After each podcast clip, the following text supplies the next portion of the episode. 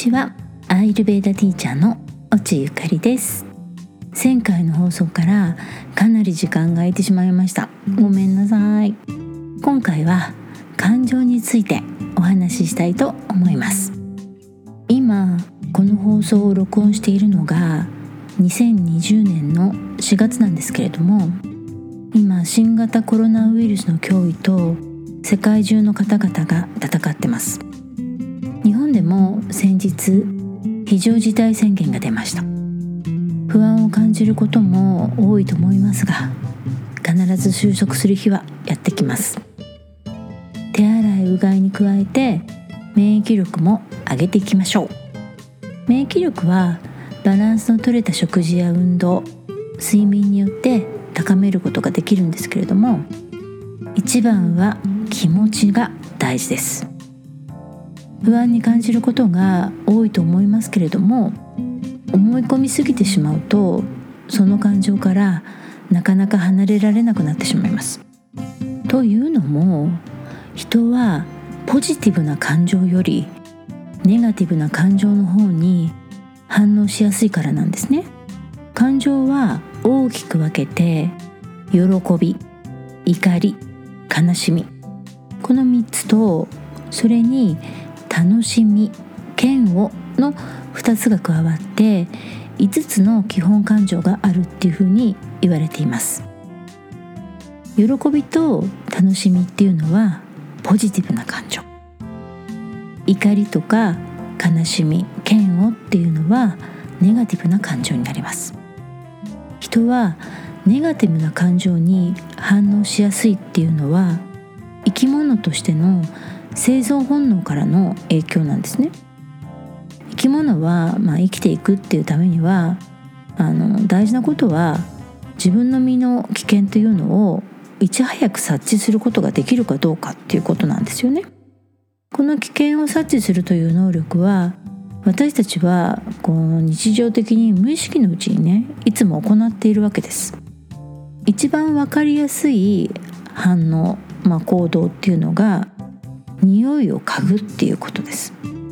薬品などの化学臭とか、ま、何かが腐ったような腐敗臭っていうのを嗅ぐともうそれだけで自分の身の回りに危険な感じっていうのを覚えるわけじゃないですか。ね、でこれは不快感っていうのを感じる匂いっていうのは嫌悪っていう感情を呼び出すんですね。嫌だなっていう気持ちっていうのは命の危機につながる予測を本能的に感じて恐怖っていう感情につながるからなんですね初めて目にする食べ物とか賞味期限が過ぎてしまったものとかも反射的にこう匂いを嗅いじゃったりとかするじゃないですか。ね、これってこの匂いを嗅ぐっていうことでこれが食べられるかどうか安全なものかどうかっていうのを確認しようとする作業なんですね。まあ、私なんかは、まあ、主婦なんでこうね冷蔵庫の中にあるこう肉とかあるじゃないですか。ね、そういうのをやばい。賞味期限が3日ぐらい過ぎたけどまあ3日だったら大丈夫だなって言ってこうちょっとねピリッとこう向いてってこう匂いを嗅ぎ、うん、よし大丈夫。そんな感じでちょっとん？って思う時もあの、まあ、焼けば大丈夫とかって言ってどうにかやっちゃったりとかもしてます旦那さんごめんなさい まあねこれもあの生存本能から来る自動反応なんですよ。うん、で不愉快な行動や言動する相手には怒りを感じるわけじゃないですか。これはねこの怒りっていう感じ感情っていうのは自分のテリトリーから怒りを感じた相手怒りを感じた相手っていうのは自動的に敵とみなすわけですよ。ね？本能的に。そうするとその敵は自分のテリトリーにいられちゃ困るわけですよ。ね？これも安全に行きたいっていう意識から来る反応なんですね。そして悲しみこれは喪失感から来るもんです。とっても大切なものを失うと寂しいとかはあこれからどうしようとか、まあ、不安を感じるわけですよ。ね。これはその感情の先に孤独を覚えるわけです。そして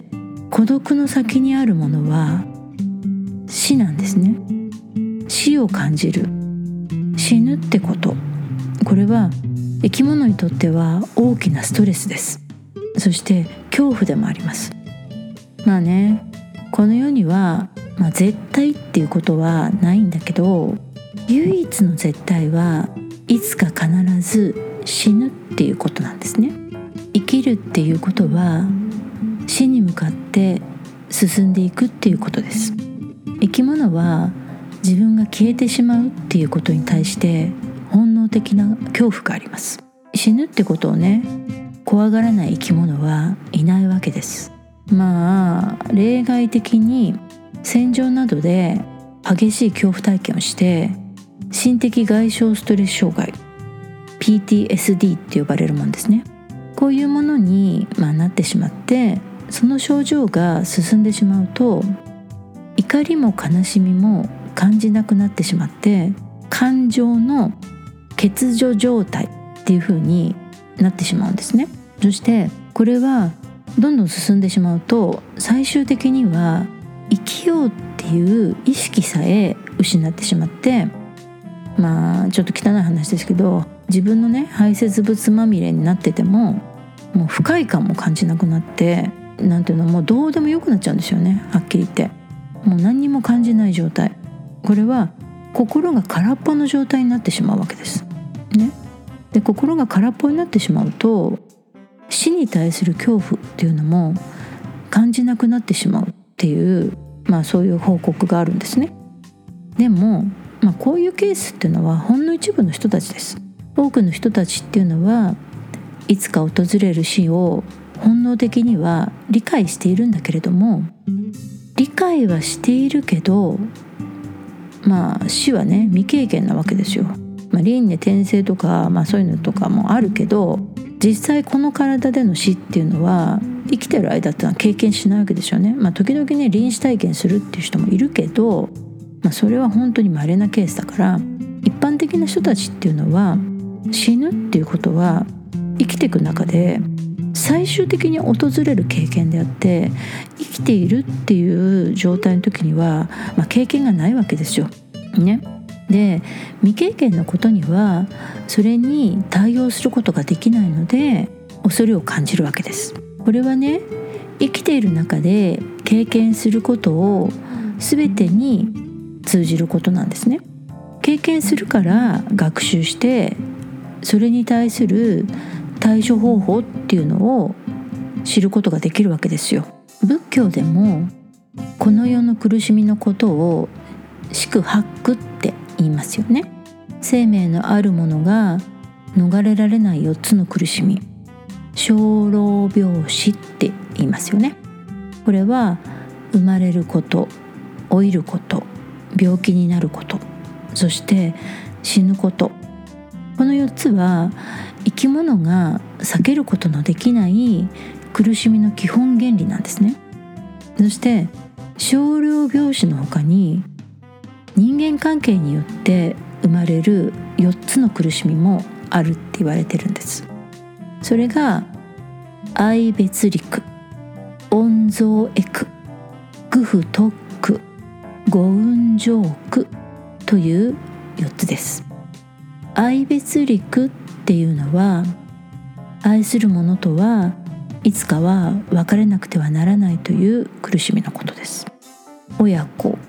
兄弟友人夫婦恋人出会いがあれば必ず別れが来るわけです。愛情が深ければ深いほどその別れの苦しみは大きいですよね。温蔵エクっていうのは恨んだり憎んだりする人とも出会ってしまうっていう苦しみです。人はそれぞれの生きている環境の中での経験でそれぞれの価値観とその生きていく社会の中での正義っていう感覚を持っています。この自分の価値観や正義と感じるっていうことは生きている中で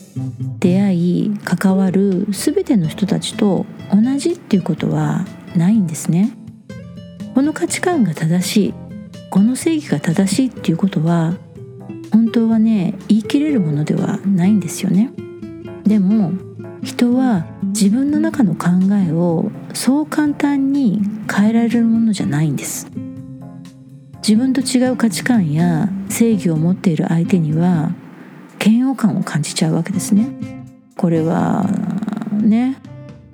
国家間とかでは、まあ、よくあるわけじゃないですか。ね。自分たちのナショナリズムとよその国のそれとは違うじゃあ向こうは敵なんだ要するに間違ってるんだっていうそういうことをこうやり合ってしまうことっていろいろあるわけですよね。でこういうものが恨みや憎しみっていう感情になっちゃうんですね。えー、グフトックっていうのは欲しいと求めても得ることができない苦しみのことを言います。一生懸命努力したのに手に入れることができなかった人間関係でも社会生活の中でも欲しかったものを手に入れることができないっていうことはまあしばしば起こるわけですよね。生きることは欲望でもあるわけです。欲望があるから生き物は生きようっていうふうに努力するんですよ、まあ、欲望っていうのはね別に悪いものじゃないんですね。どういうどのぐらいの量が適切なのかっていうのはそれぞれあるけど欲望があるから私たちは生きるっていう力が湧くわけですよ。ね。美味しいものを食べたいとか旅行に行きたいとか綺麗な洋服が欲しい快適に暮らせる家が欲しい専門的な知識が欲しいから、まあ、進学したいとかね生きることは欲を満足させることなんですでもその求めているものもさっきも言いましたけど必ず手に入るとはね限らないわけですよ。そして手に入らないと苦しい悲しいっていうふうに感じるんですね。五運ジョークっていうのは人間の心と体を構成している5つの要素から生まれる苦しみのことです。これねちょっと難しいさっきの4つよりねちょっと難しい話になります。でこの五運っていうのはね全ての物質を指す式。全ての感覚を指す樹まあ樹っていうのは受けるってやつですね。心に浮かぶ像を示す層。層っていうのは想像の層ね。全ての欲求を示す行。これ行くっていう字です。で全ての意識を指す式意識の式ね。この5つの要素のことを言うんですね。式っていうのは、まあ、色って書くんですけど物質的存在という意味です。形のあるものの全てのものを指します。で受想行式っていうこう受ける思う行く認識の式っていうこの4つは心の世界を意味してます。樹っていうのは感覚とか視覚とかの感受作用っていうかねそういうものを意味します。暑いととかね寒い。五感に関するね感覚のことを言います。でそうっていうのはさっきのこう1個前のね「樹」で受けたものを心の中でイメージすること。そして要はイメージしたことを考えとか意識っていうものに移すことですね。そして式っていうのはこれが何なのかっていうのを判断すること、まあ、考えるっていうことですね。でこの五運ジョークっていうのはパンチャ・ウバーダナ・カンダ・ドゥッカっていうふうにも言います。5つの要素に執着する苦しみという意味です。あのこの五運のことをね説明するとめっちゃ長くなるのでこの話はまた別の機会にお話ししますね。でもねこの五運めっちゃ面白い話なんで、まあ、ちょっと機会があったらあのお話ししたいと思います。はい。あの簡単に言うと人間の精神と肉体っていうのはこの五運からな成り立っていてそれに対しての執着心が働くと煩悩が生まれてね苦しむっていうことなんですよ。つまり生きることはどうしてもネガティブな感情に影響を受けやすいんです、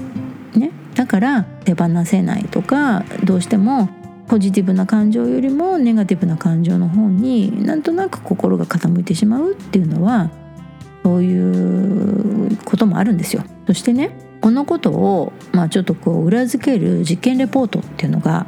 あるんですね。とどういうレポートかっていうと感情の持続時間、ね、気持ちがまあどのくらいの時間継続してこうずっと感じ感じ続けてるのかっていうことねそういうことを調査した、まあ、実験レポートがあるんですよ。これは2014年にベルギーにあるルーベン大学っていうところで、まあ、行われた実験レポートなんですけどこの実験では感情は27種類にまず分類されていてその中で、まあ、一番長く続いた感情は何だったのかっていうと悲しみだったんですね。悲しみの感情はそれを感じてから収まるまでに、まあ、平均してだいたい120時間、まあ、約5日間ぐらいかかるんだそうです。ね、悲しいって感じてからあなんかちょっとその感情も和らいできたかなっていうかそれまでにま5日ぐらいかかるらしいんですよ。憎しみっていう感情がま60時間喜びは35時間不安は24時間妬みっていう感情は15時間怒りは2時間というレポートが出てるんですね。あと嫌悪もう嫌いとか嫌っていう感情は、まあ、30分ぐらいで収まるらしいんですね。まあねこれはもちろん個人差もあるし国民性もあるとは思いますけれども悲しみの感情が長く続くっていうのはなんとなく納得しました。さっきも言いましたけれども悲しみっていうのは喪失感から来るんですね。心の支えを失ってしまうことは喜びとか希望とかっていうポジティブな感情を作り出すエネルギーがなかなか作り出せなくなっちゃうわけです。以前にもお話ししましたけれども動作が乱れる時に一番大きな影響を持つのがバータのエネルギーなんですね。はい。やっとアイルベータ 出てきました。長い。ここまでが。でバータが乱れると乱れたバータを落ち着かせようとカパも乱れちゃうわけですよ。バータの大きく動かす力に煽られて、まあ、ピッタも乱れちゃうわけですよ。つまりねバータが乱れると3つの動作の全部がねアンバランスな状態になっちゃうわけです。でもバータは運動のエネルギーだから常に動いてるわけですよ。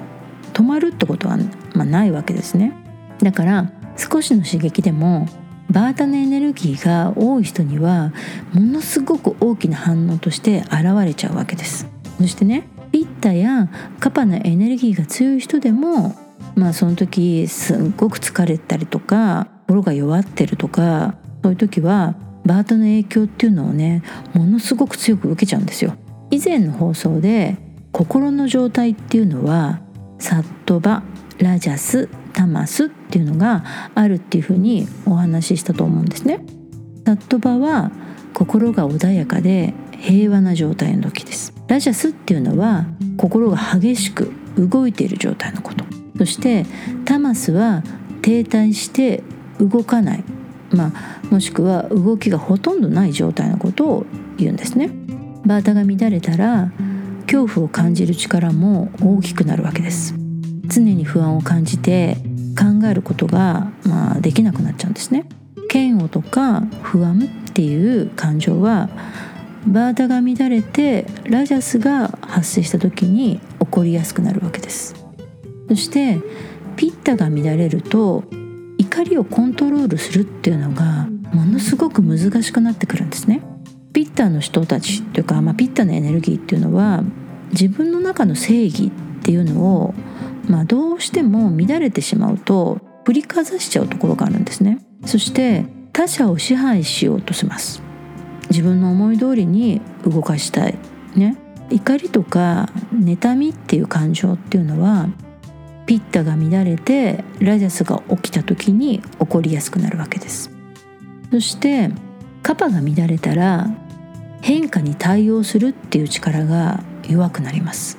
もうねものすごく弱くなります。だからものすごくこうなんていうのかたくなになるし意固地になって引きこもったりとか嘘をついたりとかね。他者は本当に受け付けなくなってしまうわけです。で憎しみとか深い悲しみの時もこのタマスの状態になります。ラジャスの状態の時はバータとピッタが増えて乱れてる時に起こる起こるんですね。タマスの状態はカパが増えて乱れてる時に起こります。ラジャスなら落ち着かずにイライラして攻撃的。タマスならもう何もしたくない。何も考えたくないっていう閉鎖的。このアンバランスな状態にも先ほどのバータの働きっていうのが関係してくるんですよ。タマスの状態になると気持ちはかたくなになって浮上するのにも時間がかかる。悲しみの感情が、まあ、収まるまでに時間がかかるっていうのも、まあ、確かにタマスだからそうだよねっていう風になるわけですよ。そしてちょっと専門的な話になっちゃうんですけどバータ動車にはサブ動車として5つのバータのエネルギーがあるんですねバータって言っても、まあ、ただのバータっていうだけじゃなくてプラーナバータウダーナバータサマーナバータビアーナバータアパーナバータっていう5つの働きがあるんです。まあ、これね5つ全部説明するとまたちょっとあの話がずれちゃうんでとここでちょっと関係してくる2つのサブ動車のバータの話をちょこっとだけ紹介します。まあ、これね5つそれぞれ働きがあるんですけど、まあ、今回ここではこのプラーナバータとウダーナバータっていうのをちょっとあのお話ししたいと思います。プラーナバータっていうのは呼吸を外に出すっていう働きがあって心と体の栄養を取るという働きとその人の印象っていうのにも影響を与える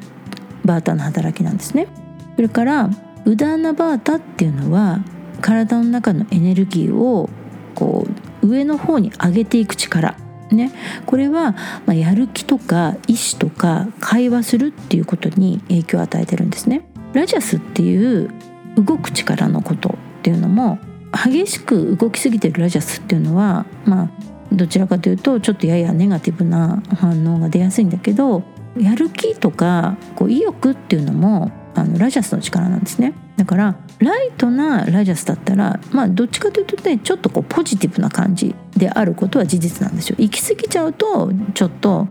あのネガティブな感情にこう加担してしまうっていうところがあるんだけどライトなもんだったらこのやる気とか意志とかねそういう働きっていうのにあの影響を与えてるんですね。このプラーナバータとかウダーナバータっていうのは体の働きに大きな影響をまあ、与えてるのと同時に心を感じる力っていうのにも影響を与えてるわけです。ね、アイルベーダでは体に溜まった毒のことをアーマって言います。このアーマは溜まっちゃうと病気を引き起こす、まあ、原因を生み出しちゃうわけですよ。物理的に、まあ、例えば血管とかにこう血栓とかできるじゃないですか。ね、それとかあと例えばがんとか、まあ、そういう腫瘍みたいなものねこういうのも、まあ、体の中にアーマが溜まってしまうと、まあ、病気にはこう病気になるにはこう段階っていうのがあるんですけど、まあ、そういうものをこう呼び寄せやすくなってしまう発生させやすくなっちゃうっていう風になってるんですね。これはあの代謝を滞らせて、まあ、体を酸化させてしまって老化を加速させてしまったりもするわけです。そしてアーマは体だけではなくて心のアーマっていうのも貯めてしまうことがあるんですね。まあ、心のアーマのことをメンタルアーマって言うんですけどこのメンタルアーマはネガティブな感情を生み出す元になっちゃうんですね。このメンタルアーマーを貯めないためにはバータを乱さないってことが重要なんです。そしてこの体の中に溜めてしまったネガティブなエネルギーっていうのをさっきのプラーナバータの力で呼吸とともに外に出してウダーナバータで生きるっていう意志の力を体の中から上の方にこう上げていくっていう必要があるんですねこれは深く長い呼吸をするということで実行できるわけです。呼吸が浅くて短いと心っていうのは落ち着かないんですね。でも深く長い呼吸をすると